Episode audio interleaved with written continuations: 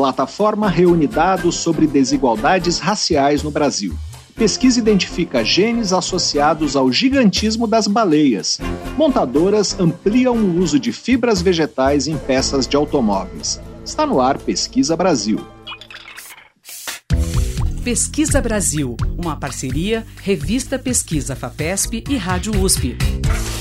Apresentação Fabrício Marques. Olá, sejam bem-vindos ao Pesquisa Brasil, o programa de rádio e podcast da revista Pesquisa FAPESP. Eu sou Fabrício Marques, editor de política da revista, e no programa de hoje nós vamos falar sobre uma plataforma que vai municiar pesquisas sobre as desigualdades raciais no Brasil. Ela permite cruzar informações sobre renda, ocupação, habitação, escolaridade, conforme critérios de cor e raça da população nossa conversa é com a historiadora Vânia Santana, do Instituto Brasileiro de Análises Sociais e Econômicas, o IBASE. Ela é uma das fundadoras do Centro de Estudos e Dados sobre Desigualdade Racial, que criou essa plataforma. Vamos falar também de uma pesquisa que investigou a evolução dos genes de grandes cetáceos, como as baleias azuis, para descobrir como esses animais se tornaram gigantes ao longo do tempo. A bióloga Mariana Neri, pesquisadora do Instituto de Biologia da Universidade Estadual de Campinas, a Unicamp, vai contar como foi possível identificar esses genes e de que forma conhecer a evolução das baleias pode produzir conhecimento para outros temas, inclusive a pesquisa sobre o câncer. Outro assunto do programa de hoje é o uso de fibras vegetais na fabricação de peças e acessórios de automóveis. Quem vai falar sobre o desenvolvimento desse tipo de tecnologia no Brasil é o engenheiro agrônomo Alcides Lopes Leão, da Universidade Estadual Paulista, a Unesp. Ele é um dos líderes de uma parceria entre a Unesp e a Volkswagen do Brasil para criar novos materiais com essa finalidade. Você pode acompanhar o conteúdo de Pesquisa FAPESP nos nossos perfis nas redes sociais. Somos arroba Pesquisa FAPESP no Facebook e no Twitter e no Instagram e no Telegram, arroba pesquisa underline FAPESP. Nosso site é o revistapesquisa.fapesp.br e lá você pode ouvir o Pesquisa Brasil quando quiser e também se cadastrar na nossa newsletter, assim você fica por dentro de tudo o que publicamos. Pesquisa Brasil, uma parceria da revista Pesquisa FAPESP e Rádio USP. apresentação: Fabrício Marques. De origem ainda não muito bem compreendida, a esquizofrenia considerada por especialistas como uma doença que se instala à medida que o cérebro amadurece.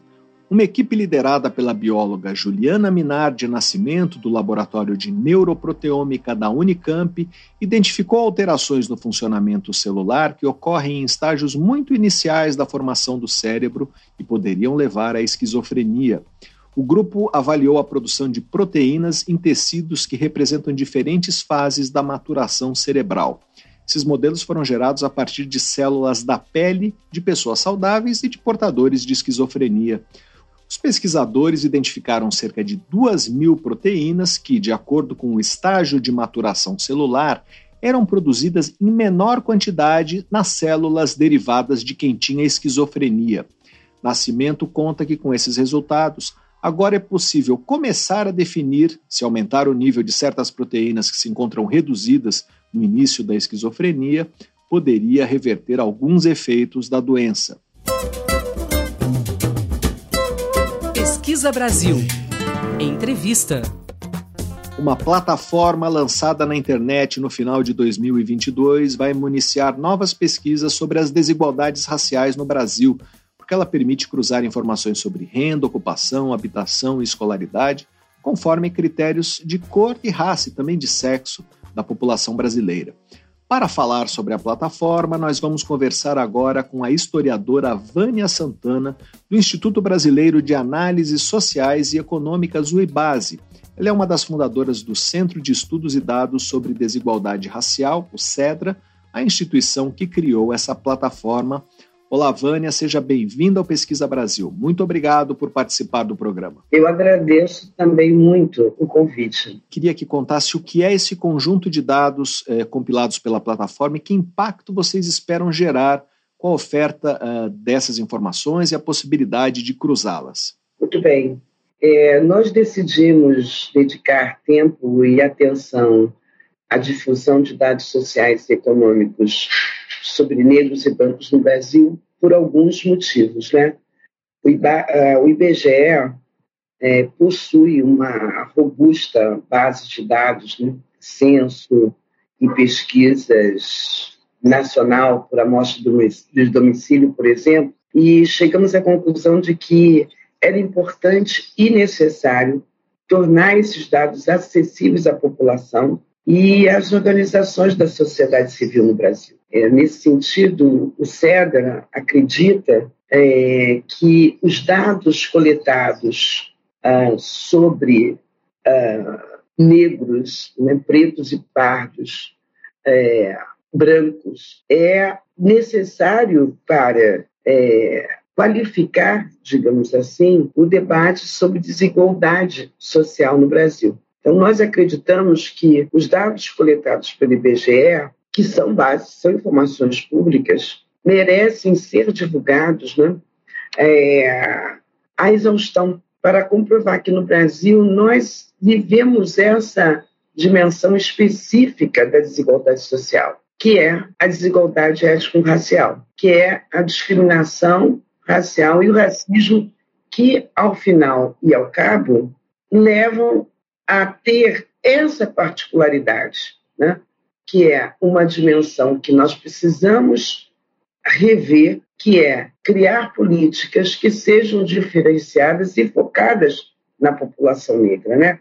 Então é isso que a gente busca com o CEDRA, né? A gente não é só um convencimento meramente factual, né? A gente acredita que os números revelam isso de maneira muito significativa e com magnitude, né? Vamos falar sobre essas políticas, mas antes eu queria situar o ouvinte com exemplos de dados uh, sobre desigualdades raciais que a plataforma fornece. Uh, poderia dar exemplos?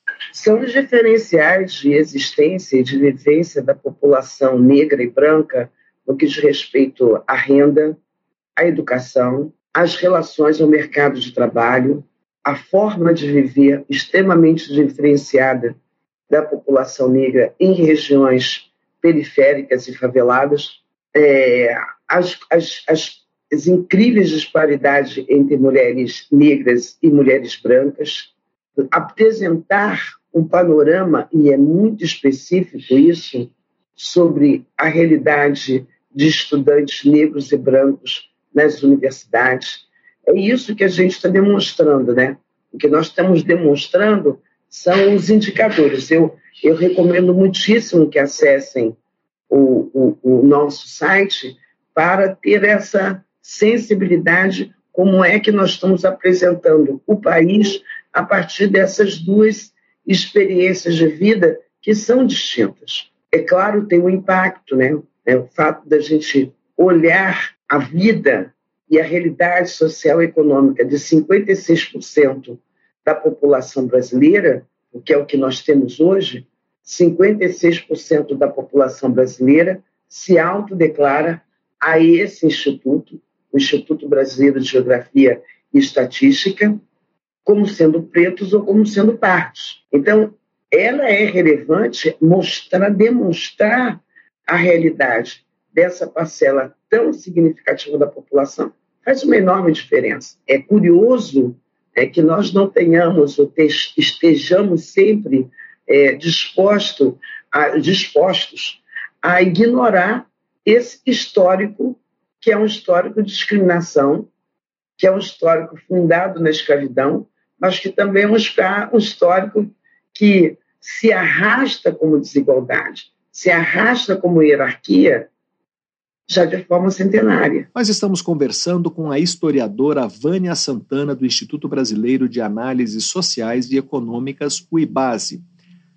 A ideia é que essa plataforma continue a ser alimentada com, com novos dados, com dados atualizados, não é isso? Como vai ser essa evolução? Muito importante que se diga que nossa, nosso objetivo e nossa estratégia, o nosso trabalho, temos um grande conjunto de pessoas trabalhando chegar até esse momento da plataforma é uma etapa do nosso trabalho. Nós temos um conjunto de estatísticos, programadores, pessoal que lida né, com a plataforma propriamente, os designers. Então, nós temos um conjunto de. Nós temos um planejamento bastante robusto de apresentação paulatina dessas informações. Eu falei dos dados relacionados ao IBGE para o conjunto da população, mas também é nosso objetivo, como estamos trabalhando, em acessar e divulgar o que nós chamamos de dados administrativos, ou seja, dados do Ministério da Educação, do Ministério da Saúde, informações sobre segurança pública que tem um recorte étnico-racial. Isso é uma coisa, algo importante. E na nossa estratégia de divulgação, existe programado as informações sobre o censo, como já estava em 2010, mas também o censo de 2022, quando ele estiver consolidado e a sua base de dados disponível para consulta, e no ocorrer as pesquisas nacionais por amostra de domicílio com essa com seu histórico, né? Desde 1900, a gente tem um, 2000, a toda a década, né? De 2010 até 2022, o que é muito importante, mas a última década da pesquisa nacional por amostra de domicílio, para nós é muito estratégico, sobretudo para a gente ver as oscilações dentro da década. Por isso que 2010 é importante, 2022 é importante, mas no meio do caminho, as pesquisas por amostra de domicílio, que são realizadas anualmente, elas são, do ponto de vista das informações setoriais, absolutamente importantes. E o nosso grande desafio também é apresentar esse dado de uma forma palatável, porque nós queremos atingir o grande público. É isso. Instituições universitárias, jornalistas, professores, professoras, enfim, o nosso objetivo de médio e longo prazo é fazer com que essas informações subsidiem o debate sobre o enfrentamento as desigualdades étnico-raciais no Brasil. Que a gente possa continuar no processo de desmistificação de uma sociedade brasileira que se pretende democrática do ponto de vista racial. Infelizmente, nós não vivemos numa democracia racial e nós compilamos os dados para justamente demonstrar à sociedade brasileira que esse ideal está absolutamente distante é, sobre o censo demográfico ter atrasado, vocês avaliam que isso prejudica o diagnóstico?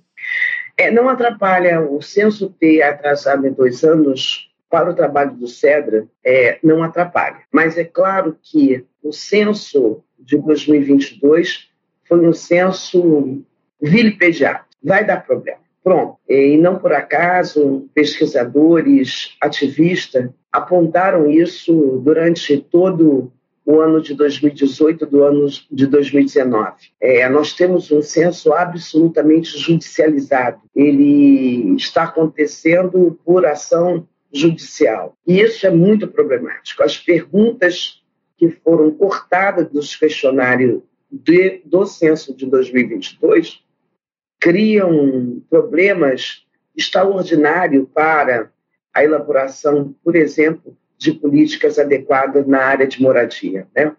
Nós tivemos cortes incríveis é, nesse temática. Por exemplo, você imagina retirar do censo a informação sobre o gasto que as famílias é, têm que despender, né? têm que, têm que deixar destinado ao pagamento de aluguel. Isso é uma informação absolutamente extraordinária, né? a renda de todos os, os, os moradores de domicílio. Algumas coisas, sem dúvida, poderão ser ajustadas por instrumentos técnicos e metodológicos dentro do próprio Instituto Brasileiro de Geografia e Estatística. Mas fica aqui, sobretudo para a atual gestão, a necessidade de, desde já, destinar recursos necessários e são importantes à realização do próximo censo. Nós não podemos deixar acontecer o que aconteceu no processo de elaboração e formulação do censo de 2022. Então, não é só uma resposta assim, se ao CEDRA é, é, implica, por óbvio, porque nós queremos sempre o um dado de qualidade e de maior profundidade. Veja que para nós é muito importante, e isso nos guiou, é fazer perguntas desestabilizadoras aos indicadores sociais, né? As complexidades sobre realidade da população que vive em periferia. Por exemplo, esse é um dado que a pesquisa, as, as, as pesquisas anuais, elas não retratam, não conseguem capturar, dado o perfil da amostra. Informação sobre, da perspectiva étnico-racial, para populações que são de favela, por exemplo, elas são só coletadas no período do censo, só na investigação do censo. Então, você imagina o quanto isso é problemático. Informações sobre religião também são coletadas apenas no período do censo. Então, você já pode imaginar que tem um impacto negativo quando você teve, como nós temos visto, o problema da aplicação, seja no corte de determinadas perguntas que são relevantes, seja nessa morosidade de aplicação. Vamos resolver? Vamos resolver, mas fica o alerta né, a toda a sociedade. Nós tivemos apagão estatístico sim no IBGE, em que pese a honrosa e incrível é, persistência e também alerta dos seus funcionários e funcionárias, não é? Nós estamos conversando com a historiadora Vânia Santana, do Instituto Brasileiro de Análises Sociais e Econômicas, o IBASE. É, Vânia, de que forma essa plataforma pode contribuir para a discussão e elaboração de novas políticas públicas é, de combate às desigualdades? Que impacto vocês esperam? Não, isso é uma coisa. É, tudo foi feito para isso, né? Para esse debate, né? Como eu estava dizendo antes. Nós temos que ter política de foco. Não tem como. É preciso monitorar especialmente tudo a partir de brancos e negros. É, nós nos dedicamos, nós estamos trabalhando há 30 meses, né? o lançamento é resultado de 30 meses de trabalho para afirmar com segurança que as políticas públicas precisam ter foco e elas precisam ser políticas afirmativas, contínuas e afirmativas. Então, do ponto de vista da gestão das políticas públicas, o seu monitoramento de resultado positivo ou negativo precisam ter essa dimensão. Precisa dizer o quanto elas estão chegando ou não às populações brancas e negras. Nós precisamos dessa mensuração. Como vocês avaliam o progresso dessas políticas nos últimos anos? Bom, digamos assim que talvez a nossa política mais exitosa seja de ingressos de estudantes negros nas universidades. Ela, esse resultado positivo não teria sido possível sem a movimentação e a demanda das organizações do movimento negro que disseram que universidade pública também é, por direito, um espaço para a nossa juventude negra.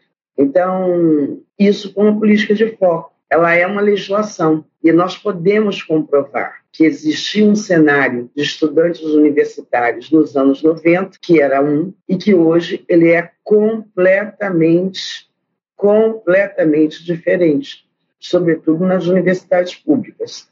Então, o que eu quero dizer com isso é que ouvir as demandas das organizações negras, da sociedade negra organizada no Brasil, é absolutamente essencial para superar situações de desigualdade e discriminação.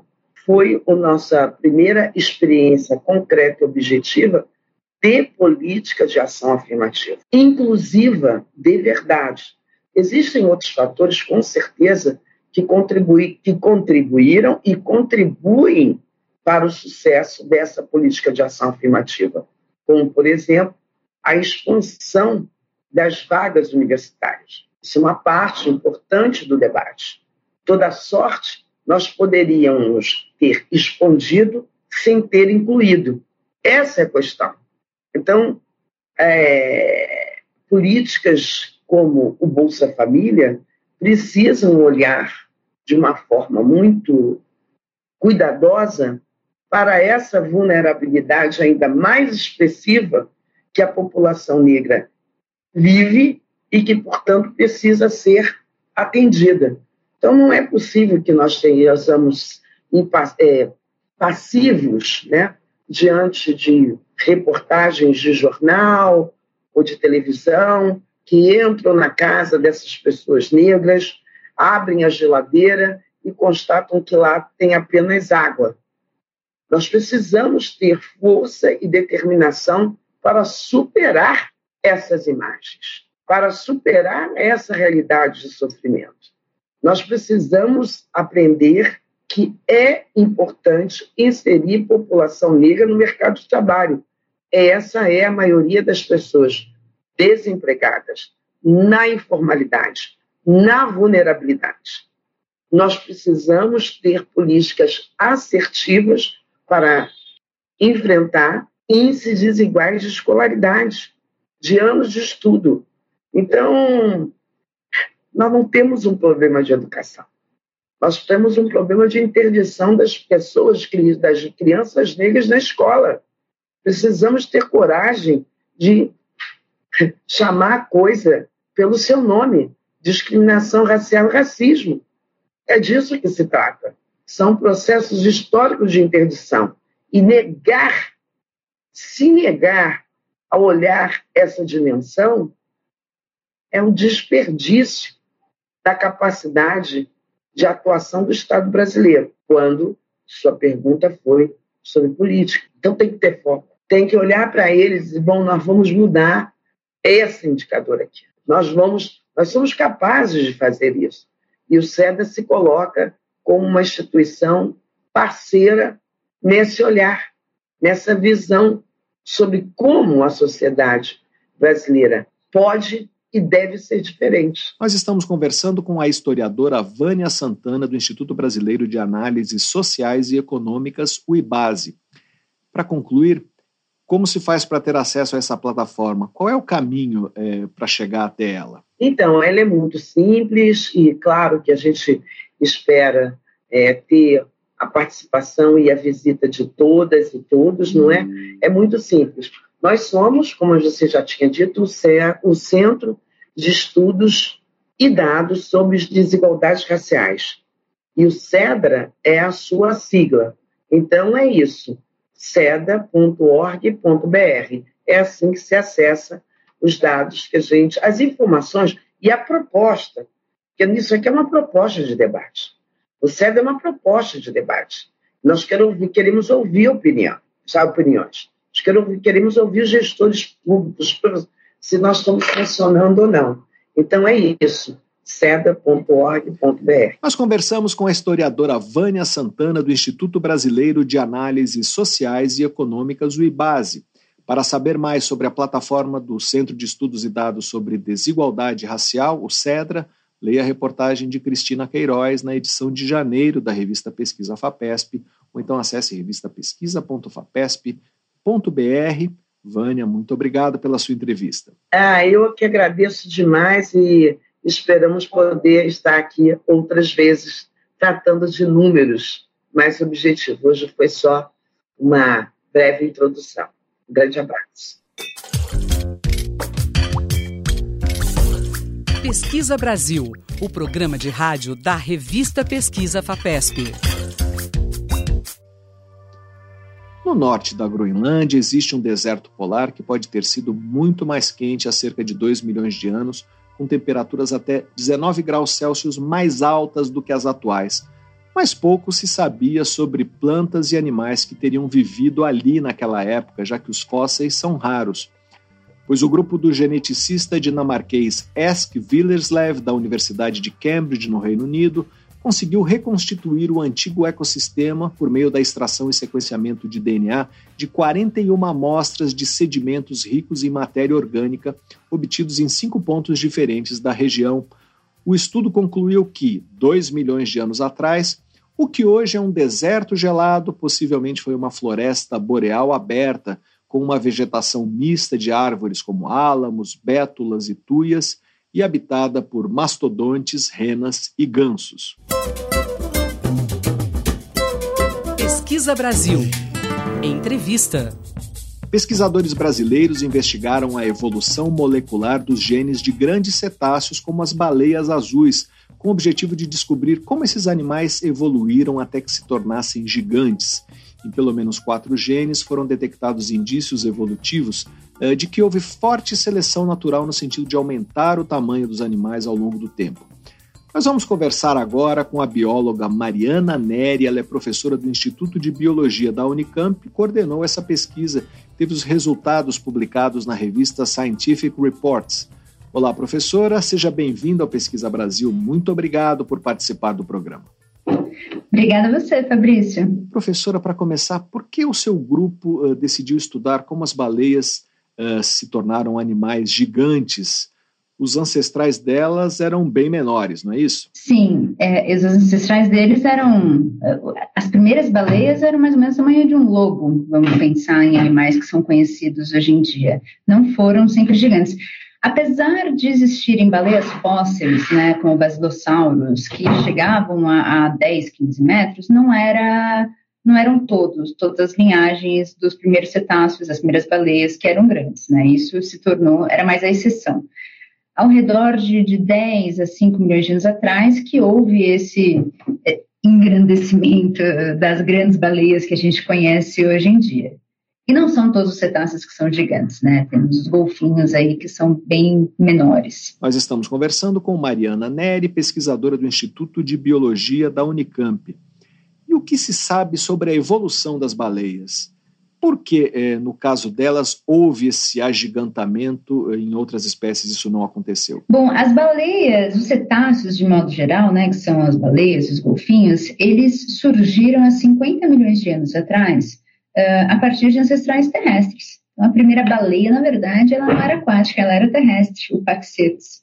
Uh, na, lá na região do Mar de Tétis, né, uh, onde a, a, Índia foi se, se movimentando para formar uh, o Himalaia, quando toca a Ásia, era ali, foi ali que os primeiros cetáceos começaram a explorar esse ambiente aquático. Então, a gente conhece bastante do, da evolução das baleias do ponto de vista fóssil. Né? Nos últimos 20 anos, teve um acúmulo muito grande de fósseis muito bem preservados, em altas altitudes, inclusive, Uh, mostrando, de fato, essa transição do ambiente terrestre para o ambiente aquático, de um animal cada vez mais aquático, né? Uh, um alongamento do corpo, o surgimento de nadadeiras, a perda de membros traseiros, a migração do nariz da, da, da ponta do, da, do, do rosto uh, para o topo da cabeça, enfim, diversas, diversas transformações em diversos sistemas, já que é um ambiente totalmente diferente, né? Do ponto de vista molecular, o que aconteceu no genoma desses animais? Que, que aconteceu? O que, que aconteceu nos genes desses animais durante essa transição do ambiente uh, terrestre para o ambiente aquático? É o que a gente vem estudando a partir do sequenciamento dos genomas, que é mais recente. Né? É o que a gente estuda lá no meu laboratório. O que aconteceu no genoma desses animais para que eles se transformassem de um animal como Andoios, que era a espécie extinta mais próxima, que era um animal do tamanho de um lobo, totalmente terrestre, até a baleia azul, como a gente conhece hoje, que é o maior animal é, da história da vida do planeta, muito maior, inclusive, que o maior dinossauro. E o que aconteceu? O que vocês descobriram? Bom, é, é claro que o nosso trabalho ele é um, um pequeno pedaço do quebra-cabeça enorme que é a evolução uh, das baleias. Né? A gente focou em alguns genes que já haviam sido reportados por terem relação muito forte com o grande tamanho em outros mamíferos né? em especial mamíferos próximos dos, dos, cetáceos, porque quando a gente pensa na árvore da vida, eh, os animais mais próximos dos cetáceos, filogeneticamente, são as vacas, os porcos, são os artiodáctilos. Eh, e há bastante trabalho eh, sobre a base molecular do grande tamanho desses animais pelo interesse econômico. uma vez que, claro, os fazendeiros querem vacas maiores, porcos maiores, né? E alguns genes já haviam sido identificados por terem essa associação uh, muito clara uh, de sinais moleculares claros com um grande tamanho nesses animais, com essa característica. E a gente então escolheu alguns genes desses que não, uh, que já tinham sido reportados com, com grande tamanho nesses animais próximos e em outros mamíferos. E entre os genes que a gente estudou, encontramos quatro com fortes sinais moleculares uh, para serem excelentes candidatos para estudarmos depois, porque o próximo passo é verem como esses genes realmente uh, permitem um tamanho grande, levam a um tamanho enorme, uh, mas quatro genes que têm sinais moleculares claros de terem sido diferenciados, terem uma evolução acelerada nessa linhagem de cetáceos gigantes. E vocês vão investigar agora o que aconteceu com esses genes. O que o estudo fez foi identificá-los, é isso? Isso. A evolução molecular é o primeiro passo, né? A gente primeiro identifica esses genes em, em estudos genômicos ou voltados para genes específicos, como foi este primeiro nosso, ele é o primeiro passo para se identificar esses genes que depois vão ser testados, né, e aí ensaios de laboratório, de que forma esses genes realmente foram modificados para permitir esse tamanho grande.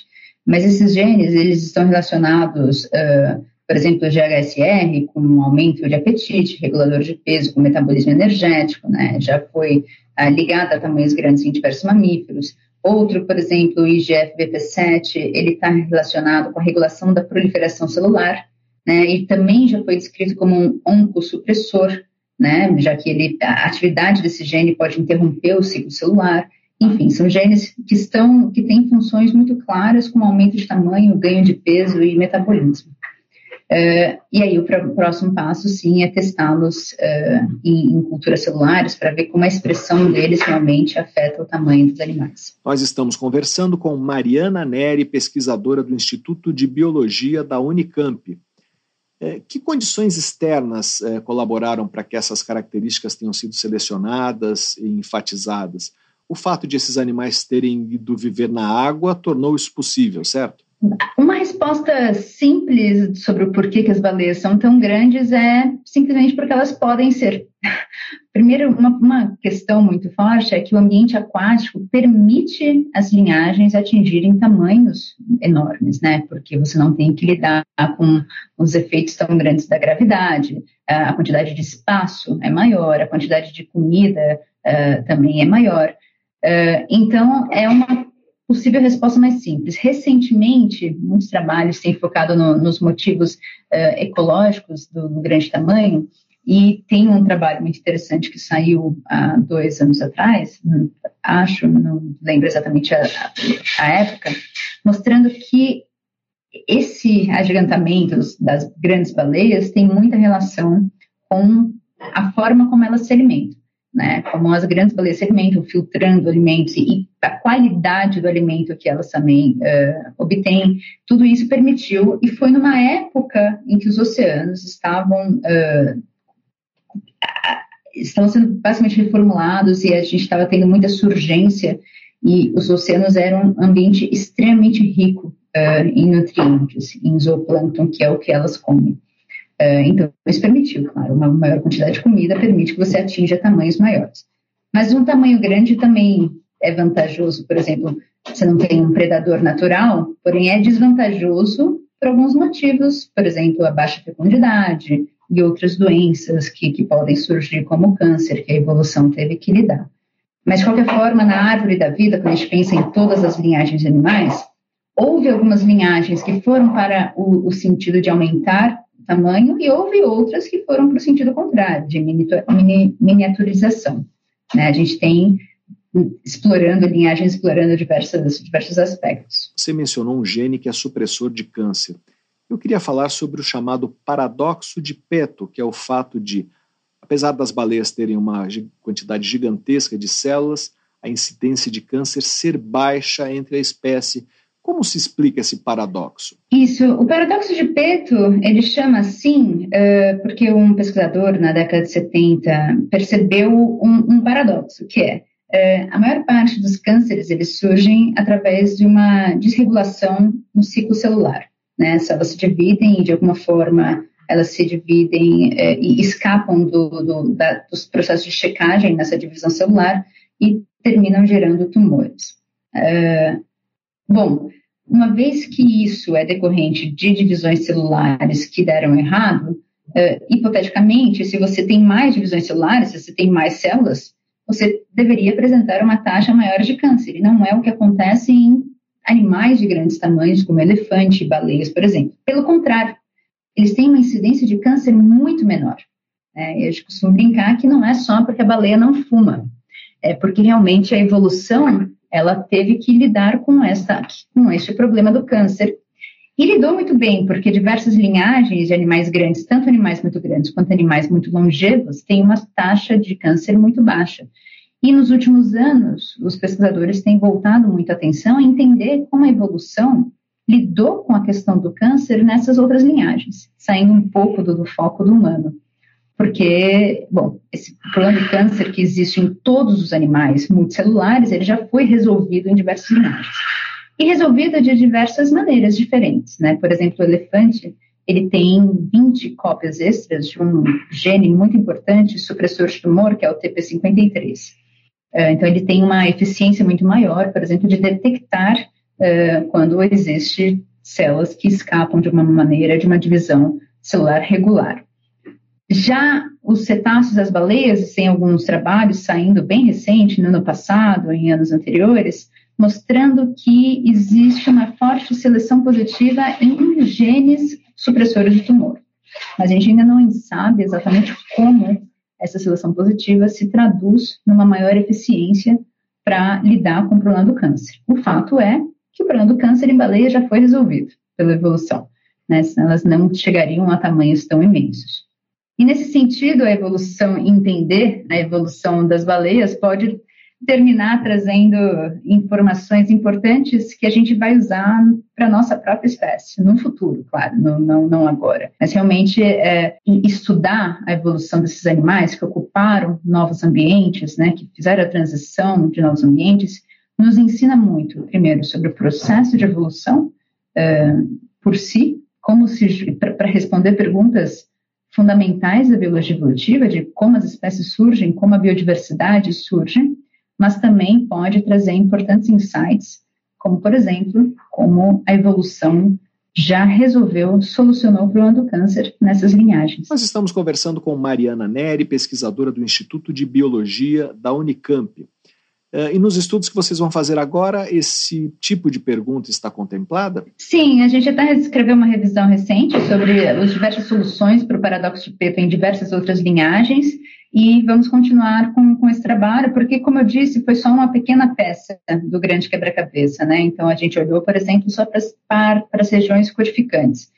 Tem outro trabalho nosso ainda, onde a gente mostra uh, algumas modificações muito interessantes que aconteceram nas regiões regulatórias desses genes, que é também por onde você pode atingir grandes tamanhos, não necessariamente mudanças nas proteínas, enfim mostrando que no final das contas a evolução ela é muito criativa, né? Ela encontra soluções diversas dentro do que ela pode, né? Do genoma, ela brinca dentro do genoma para resolver os problemas que, que vai encontrando ao longo do caminho evolutivo. Nós conversamos com a bióloga Mariana Neri, professora do Instituto de Biologia da Unicamp, para saber mais sobre os genes que podem explicar como as baleias se tornaram animais gigantes leia a reportagem de Letícia Naísa no site da revista Pesquisa FAPESP, que é o revistapesquisa.fapesp.br. Professora, muito obrigado pela sua entrevista. Obrigada a você, Fabrício. Você ouve Pesquisa Brasil. apresentação: Fabrício Marques. As aranhas surgiram na Terra centenas de milhões de anos, mas, por causa do corpo frágil, deixaram poucos registros fósseis, a maior parte deles preservada em âmbar. Na América do Sul, eles são muito raros e de períodos geológicos restritos. Em geral, datam do Cretáceo inferior, entre 145 milhões e 100 milhões de anos atrás, ou do Pleistoceno, entre 2 milhões de anos e 11 mil anos atrás. Em um trabalho recém-publicado, pesquisadores do Paraná e de São Paulo descrevem um fóssil de aranha bastante incomum e de um período intermediário, o Paleogeno, entre 65 milhões e 23 milhões de anos atrás. Encontrado nos anos 1990 em Tremembé, no interior de São Paulo, o fóssil está preservado em uma rocha sedimentar da formação Taubaté integra a coleção de paleontologia da Universidade de Guarulhos. Analisando o material, um grupo liderado pelo paleontólogo Ariel Martini, da Universidade Estadual do Norte do Paraná, descreveu-o como sendo de uma nova espécie, a Taubaracna maculosa ou aranha malhada de Taubaté.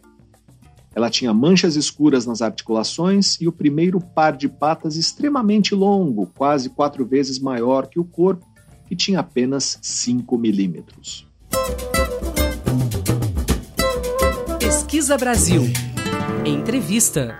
Na busca por sustentabilidade, o setor de transportes está investindo em produtos e processos de menor impacto ambiental. A indústria automotiva, por exemplo, tem usado uma alternativa que vem se consolidando em todo o mundo, que é o uso de fibras naturais de origem vegetal na fabricação de peças e acessórios de automóveis. O Brasil é um dos centros de pesquisa e desenvolvimento dessa tecnologia. Nós vamos conversar agora por Skype com o engenheiro agrônomo Alcides Lopes Leão, da Universidade Estadual Paulista, a Unesp. Ele é líder de um projeto, juntamente com a professora Ivana Cesarino, entre a Unesp e a Volkswagen do Brasil para desenvolver novos materiais com essa finalidade. Ele também é um dos coordenadores do Laboratório Residual da Faculdade de Ciências Agronômicas da Unesp, em Botucatu, Olá, professor, seja bem-vindo ao Pesquisa Brasil. Muito obrigado por participar do programa. Muito obrigado a vocês pelo convite, né? Eu sempre digo que é, é uma honra a gente falar de ciência no Brasil e fico feliz por haver esse canal, né? que ele se estenda por anos e anos. Professor, é, que tipo de fibras vegetais podem ser usadas na indústria automotiva? Olha, a indústria automotiva é, ela é um, um, um braço do, da, da, indústria no geral, né? Ah, por que a indústria automotiva é importante para nós? Porque ela nos dá credibilidade, ela nos dá uma massa crítica em termos de consumo de fibras, né? E além do que, ela permite uma certa flexibilidade, porque são uma gama muito grande de produtos que vão ser utilizados tanto internamente como externamente. Então, o que a gente trabalha é como se fosse um tailor-made, né? um, um projeto específico para cada peça. E aí você vai buscando fibras que tenham propriedades mais direcionadas para aquela propriedade, para aquela propriedade específica do produto que a gente está buscando. Mas, basicamente, a gente chama de jeques, né? Seria juta, o abacá, o coco, o kenafe, o sisal. Essas são e o, e o, bambu. Essas são as fibras mais usadas no, no, no, mundo na área automotiva. Inclusive dentro da FAO nós temos um grupo de trabalho, um grupo intergovernamental que justamente trata dessas fibras. A gente chama de JACs.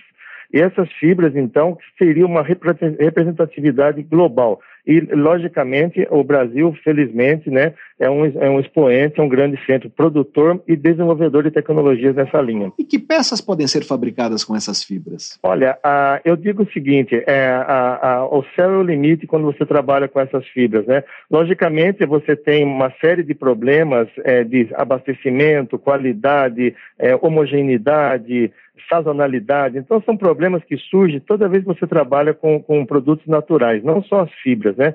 Mas dentro desse conceito agora de, de bioeconomia e biocircularidade, economia circular voltada para a bioeconomia, as fibras naturais, todas essas pequenas desvantagens que elas têm, elas são sobrepujadas pelas propriedades finais que você consegue. Então, você consegue hoje, nós estamos trabalhando inicialmente, se trabalha com peças para interior, né? No caso, uh, especificamente, Volkswagen, nós temos seis peças é, da, da, da, parte de, de do, é porta-pacote, bagageiros, etc., né? E a gente está caminhando agora para esse ano de 23 com peças para o exterior, inclusive o para-choque. Ou seja, uh, realmente a gente consegue, a nível macrométrico, né, sem entrar ainda na escala nanométrica, praticamente suprir todas as peças que seriam utilizadas é, com plástico na, na, linha veicular. Nós estamos conversando com o engenheiro agrônomo Alcides Lopes Leão, pesquisador da Universidade Estadual Paulista, a Unesp. Professor, é, que vantagens as indústrias têm com o uso desses compósitos? É, são vantagens ambientais, mas essas peças também são mais leves, é isso? É, você, como eu falei, trabalhando dentro dessa questão da, da biocircularidade, né, a economia circular, nossas peças são totalmente recicláveis, elas têm uma pegada de carbono baixíssima, porque elas são baseadas em carbono verde, não carbono fóssil, diferentemente da matriz plástica, né? Então, você consegue ter, né, é, na origem, uma, uma redução de, de, de, carbono no uso ainda mais, porque são peças que uma densidade menor, ou seja, pelo mesmo, pela mesma propriedade mecânica de uma peça, você consegue ter um menor quilo. E se você consegue ter um menor quilo, isso implica uma, uma, uma melhor é, o, o, veículo fica mais fácil de ser manuseado, tá? ele fica mais leve, reduz o consumo de combustível. Então, tudo isso vai se somar ao, ao papel inicial das fibras, que seria, então, a redução da pegada de carbono, a redução do consumo de combustível fóssil. Então, é uma situação ganha-ganha. E quais são os desafios de pesquisa para criar esses compósitos? Que obstáculos precisam ser superados na fabricação desses materiais? Olha, é, eu sempre digo que a, a, fibra natural, não só a fibra natural, né, mas outros polímeros naturais e, e, e, os plásticos, eles não se gostam, eles se toleram, né? Então, cabe a gente, é, na área de engenharia de materiais, desenvolver é, processos que tornem eles é, amigavelmente aceitáveis entre si.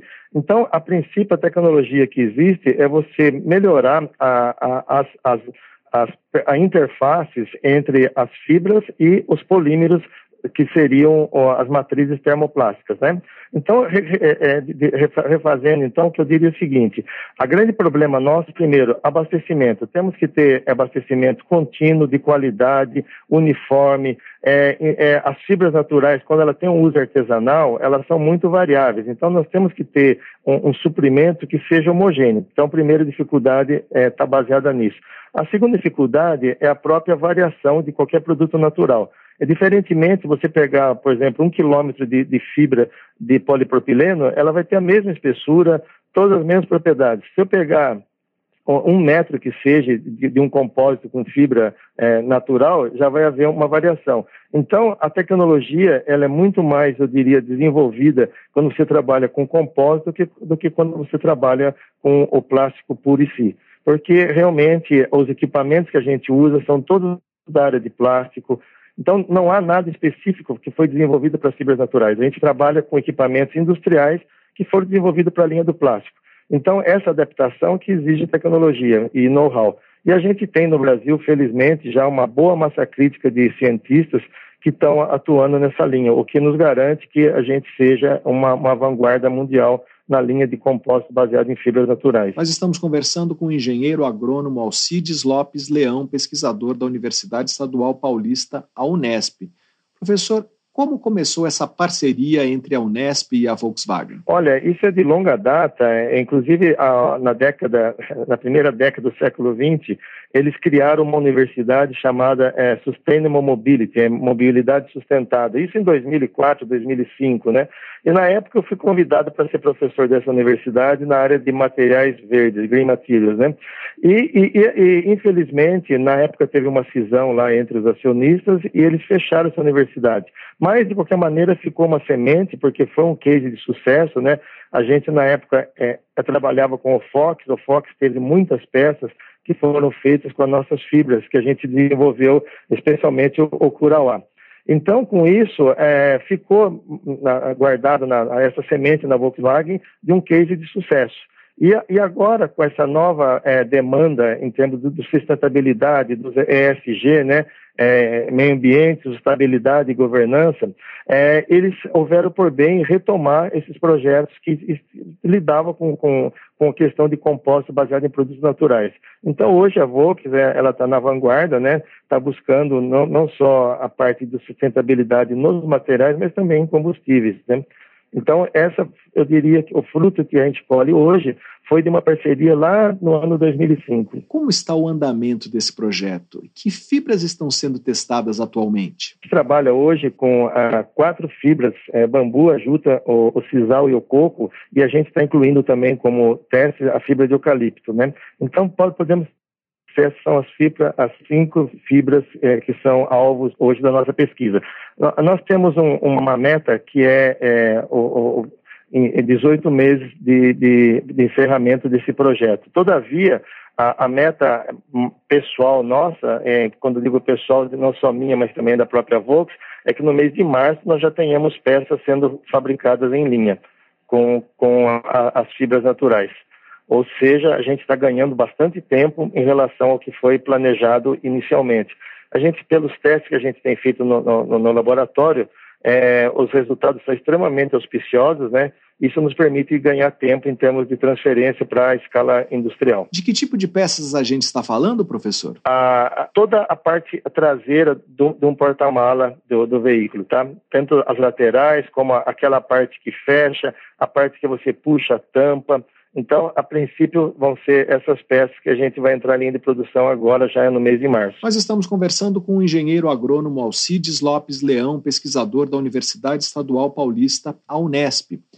Professor, é, se busca aumentar o espectro de peças e de fibras utilizadas? Certamente, certamente. Eu acho que a, a, esse resultado inicial nos animou bastante, porque o, como que a gente é, é, tem trabalhado? Nós pegamos o, o, contratipo que é hoje, que a Volks usa, e substituímos pelas nossas peças, tá? É, e os resultados indicaram que é, as propriedades nossas são melhores do que está sendo utilizado hoje. Então, isso permite dizer, sem sombra de dúvida, que uh, vão se abrir muitas oportunidades, tanto na parte interior como na parte exterior para nossas peças é, os resultados nos permitem dizer isso com certeza. Como está é, esse uso de fibras em compósitos de peças automotivas em outros países do mundo? Olha, é, eu comecei a trabalhar com isso em 1995, especificamente, né, já faz alguns anos. E naquela época havia já, inclusive aqui no Brasil, um uso de fibras naturais em peças automotivas.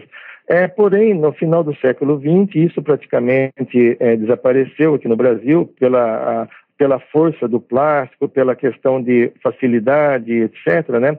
Mas, porém, ah, no século XXI, ele começou a retomar. Então, hoje a gente tem os grandes players aí, é, pode-se dizer, então, a, of course, a, a, o primeiro seria a Volkswagen, mas um grande, outro grande é, é, player nessa linha é a Mercedes-Benz e a própria BMW. Eu tive agora recentemente na Alemanha, no mês de setembro, né?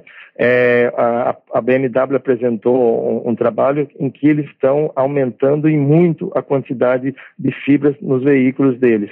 Então, pode-se dizer hoje que a tendência de, das várias automotivas, inclusive chinesas, tá, serão o uso das fibras naturais. Tá?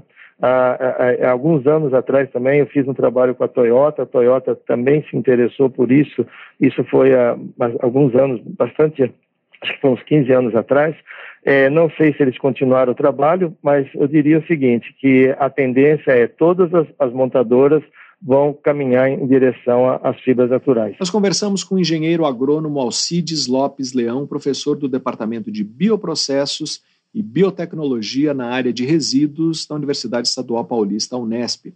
Para saber mais sobre o uso de fibras vegetais na produção de peças automotivas, leia a reportagem de Suzel Tunes na edição de janeiro da revista Pesquisa FAPESP, ou então acesse revistapesquisa.fapesp.br. Professor, muito obrigado pela sua entrevista. Obrigado a vocês e novamente força aí, continue. É importante que o Brasil não perca a questão da ciência e da indústria, né, e a inovação. Um grande abraço a todos aí. Obrigado de novo. E aqui termina o Pesquisa Brasil de hoje. Para ficar por dentro de tudo que publicamos, você pode se cadastrar na nossa newsletter através do site da revista Pesquisa FAPESP, que é o revistapesquisa.fapesp.br, ou então se inscrever no nosso canal no serviço de mensagens instantâneas Telegram. Procure por Pesquisa FAPESP ou arroba pesquisa underline FAPESP. Você receberá avisos sobre a publicação de reportagens, podcasts e vídeos. Por falar em vídeo, convido você, ouvinte, a ver a nossa última produção, um vídeo sobre o Patinho Feio, o primeiro computador construído no Brasil há 50 anos e a sua influência no ensino e na indústria de computação do país. Ele está disponível no nosso site e também no nosso canal no YouTube. Pesquisa Brasil tem produção, roteiro e edição de Sara Caravieri. Eu sou Fabrício Marques, editor de política da revista Pesquisa FAPESP. Desejo a todos uma boa tarde. Você ouviu Pesquisa Brasil, uma parceria da revista Pesquisa FAPESP e Rádio USP.